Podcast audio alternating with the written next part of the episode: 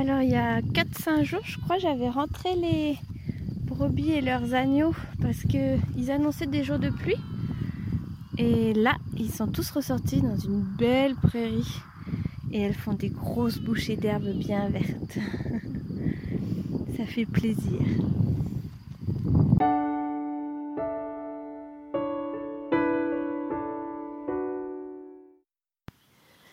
On est le dimanche 3 mai 2020 et ce soir au menu il y a les premières courgettes de l'année et les premiers petits pois de l'année.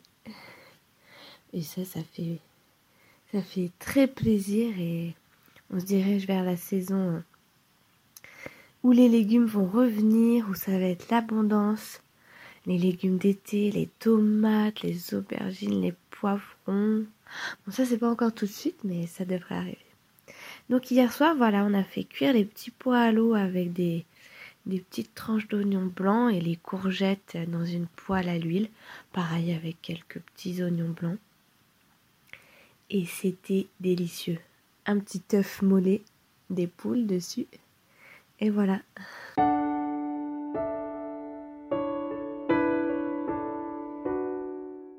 Je voulais enregistrer euh, parce que je suis partie en balade avec mon chien et je fais un peu le tour euh, de nos champs et il y a quelque chose d'assez euh, bizarre à marcher sur un pré qui vous appartient entre guillemets.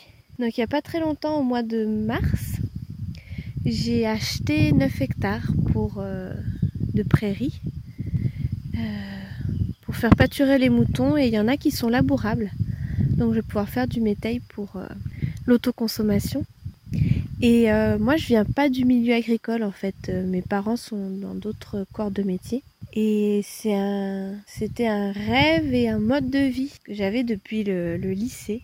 Je me souviens au lycée, j'ai fait un classeur avec euh, tous les savoirs, tous les domaines que je voulais connaître pour, pour vivre de ce que je faisais en fait. Et il y a le pain, il y a le jardinage, il y a le, euh, le, tricot circulaire notamment pour tricoter les chaussettes et plein d'autres euh, d'autres sujets comme ça. Et c'était des, je faisais des photocopies des livres qu'il y avait au CDI et je me, que je mettais dans ce classeur en me disant euh, il faut que je mette dans ce classeur tout ce qu'il me faut pour, pour pouvoir construire, cultiver ce dont j'aurais besoin tous les jours. Et donc aujourd'hui, ben, c'est un peu devenu ma réalité. Alors euh, je fais pas vraiment euh, du jardinage, on fait plutôt du maraîchage avec Hugo. J'ai pas euh, deux vaches, un cochon et dix poules. J'ai 150 mères de brebis limousines, 73 poules pondeuses et on est à 50 hectares je crois de terre, dont c'est donc tout une partie en location et dont c'est 9 hectares que j'ai acheté au mois de mars. Alors pour l'instant, eh ben, j'ai fait un prêt donc ils sont encore à la banque, mais je marche je marche dans ces champs là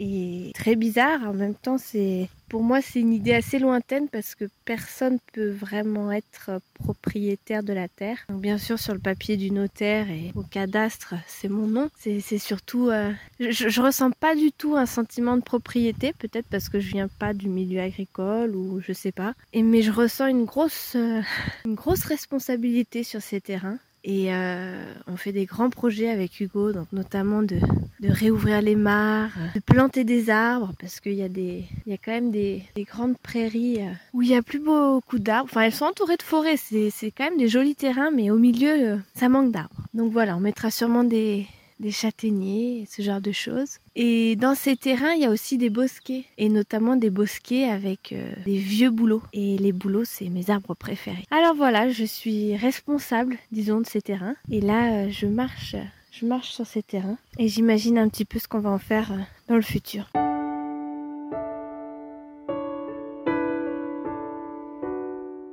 Donc là, je continue ma petite balade. Alors, j'ai fait un petit détour pour passer par un des chemins que, que j'adore. Et là, c'est juste après une averse. Donc c'est un peu humide. Je sais pas si vous entendez le bruit de mes pas.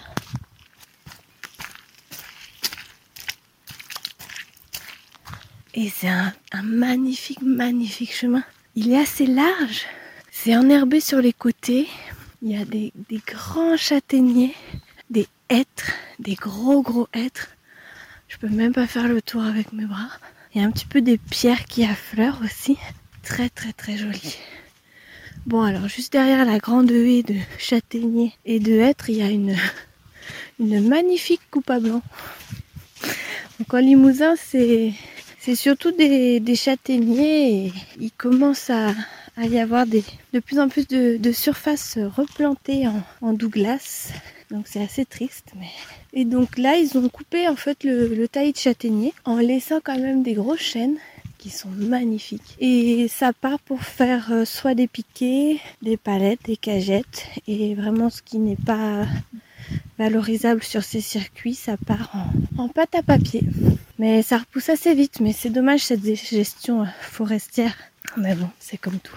En tout cas, c'est vraiment un chemin superbe. Et j'imagine toujours les calèches, les calèches de l'époque passer par ces chemins et entendre le bruit des sabots. Bon, c'est une autre époque. Donc là, je suis arrivée euh, à une altitude de 355 mètres. Donc dans les monts de Blon, je crois que le plus haut c'est 535, il me semble. Euh, voilà. Et, j'ai deux choix possibles. Soit je pars vers la tombe du marchand, donc c'est un sentier euh, assez, grand qui parcourt, euh, qui parcourt la région, soit je prends le sentier des châtaigniers. Hein, Qu'est-ce qu'on va faire? On va aller vers le sentier des châtaigniers. Alors j'espère que vous aimez bien ces petits enregistrements. Donc c'est pas pour vous frustrer si vous êtes euh, enfermé entre guillemets, mais c'est pour vous donner une petite fenêtre sur euh, la nature et sur des chemins euh, des monts de Blon.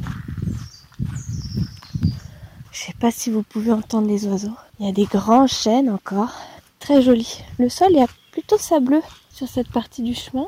Et à ma gauche, il y a une, prairie où il y a des moutons qui pâturent. Et tout au loin, euh, on voit un petit village. Et il y a la course des nuages gris qui vont assez vite. Et tout là-bas, le mont qu'on voit, c'est les monts d'Ambazac.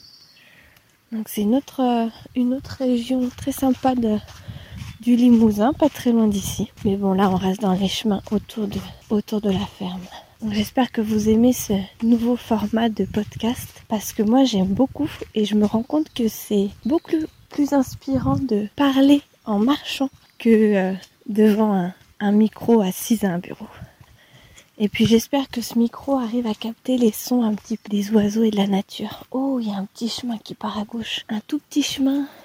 Et en fait, le, feuillage des des hêtres, des charmes et du ça fait une petite doute, mais on va pas aller par là. Faut qu'on rentre à la ferme pour aller s'occuper des moutons. Oh, j'ai marché dans la boue. Alors oui, je vous disais que j'aimais bien ce nouveau format parce que euh, c'est beaucoup plus libre et je me sens beaucoup moins contrainte par euh, les sujets, le format, et beaucoup plus libre d'aborder des sujets divers et variés. Oh là là, là on va passer au milieu genêts. Alors à cette époque, c'est c'est des, très jolies euh, fleurs jaunes et c'est un petit délice pour les moutons. Ils adorent ça, C'est très riche euh, pour eux. Oh, il y a un petit érable. Bon, il y a des fougères aussi. Ah, il y a un chêne américain. Alors, c'est pas du coin, mais ça a quand même un très très joli feuillage. Et surtout en automne, ça devient très rouge. Ah, et il y a un milan noir qui survole.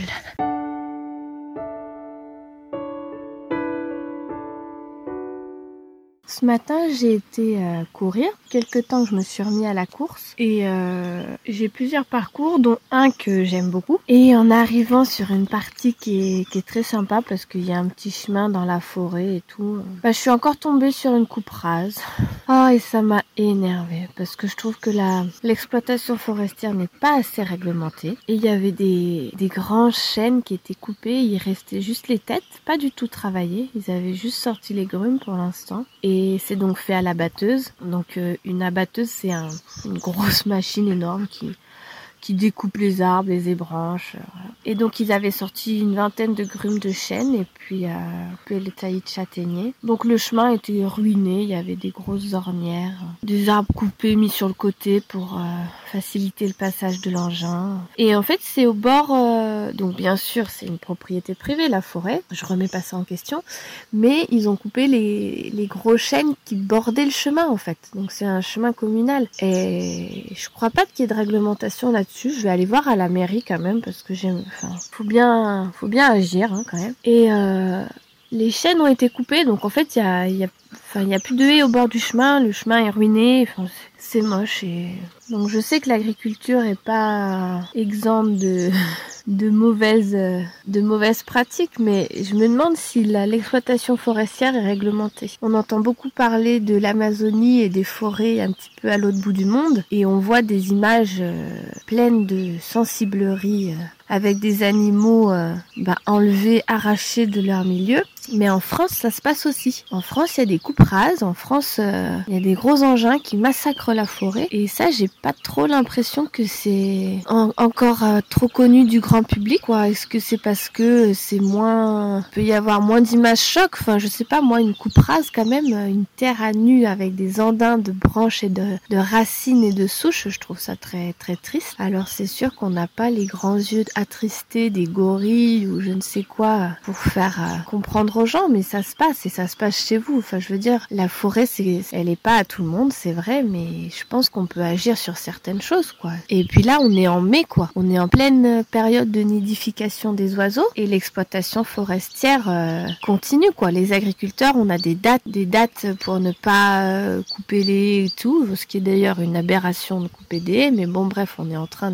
d'y revenir, je crois, j'espère. Et là, en pleine période de nidification, comme je disais, il y a, y a, des coupes à blanc qui se font. Des... Enfin, c'est incroyable tous les amphibiens qui se reproduisent. Donc bon, ce matin, euh, ce matin, contrairement à, la dernière fois où je vous parlais du sentiment de propriété, ben j'aimerais bien acheter euh, tous les bois, tous les bois autour de chez moi. je sais que c'est une gestion forestière euh, de la région, quoi. Ils, ils touchent pas pendant 50 ans et puis après ils rasent tout, mais je veux dire, je pense qu'il y a d'autres moyens, quoi. Dans, dans, on était dans le Jura avant ça. Jura, ça se faisait pas du tout comme ça. La, gestion était tout à fait différente. Il y avait pas de, de, coupe rase. Donc voilà, c'était le, petit énervement du jour. Bon, j'y peux rien, mais voilà. Je vais quand même me renseigner, aller voir à la mairie et leur demander. En tout cas, là, je vous parle sous un magnifique acacia qui est en fleurs, qui sent très bon et euh, j'entends le bourdonnement euh, actif des abeilles qui sont en train de butiner. Et donc il y a des apiculteurs euh, voisins qui ont mis des, ruches et donc ils vont nous, nous donner quelques pots de miel d'acacia et ça c'est super. Hier ils sont passés nous amener des petites alvéoles de, de ruches et donc on a on a aspiré le miel et mâchouillé la cire, c'était très bon. Allez, moi je vais voir mes moutons et profiter de mes arbres. À bientôt.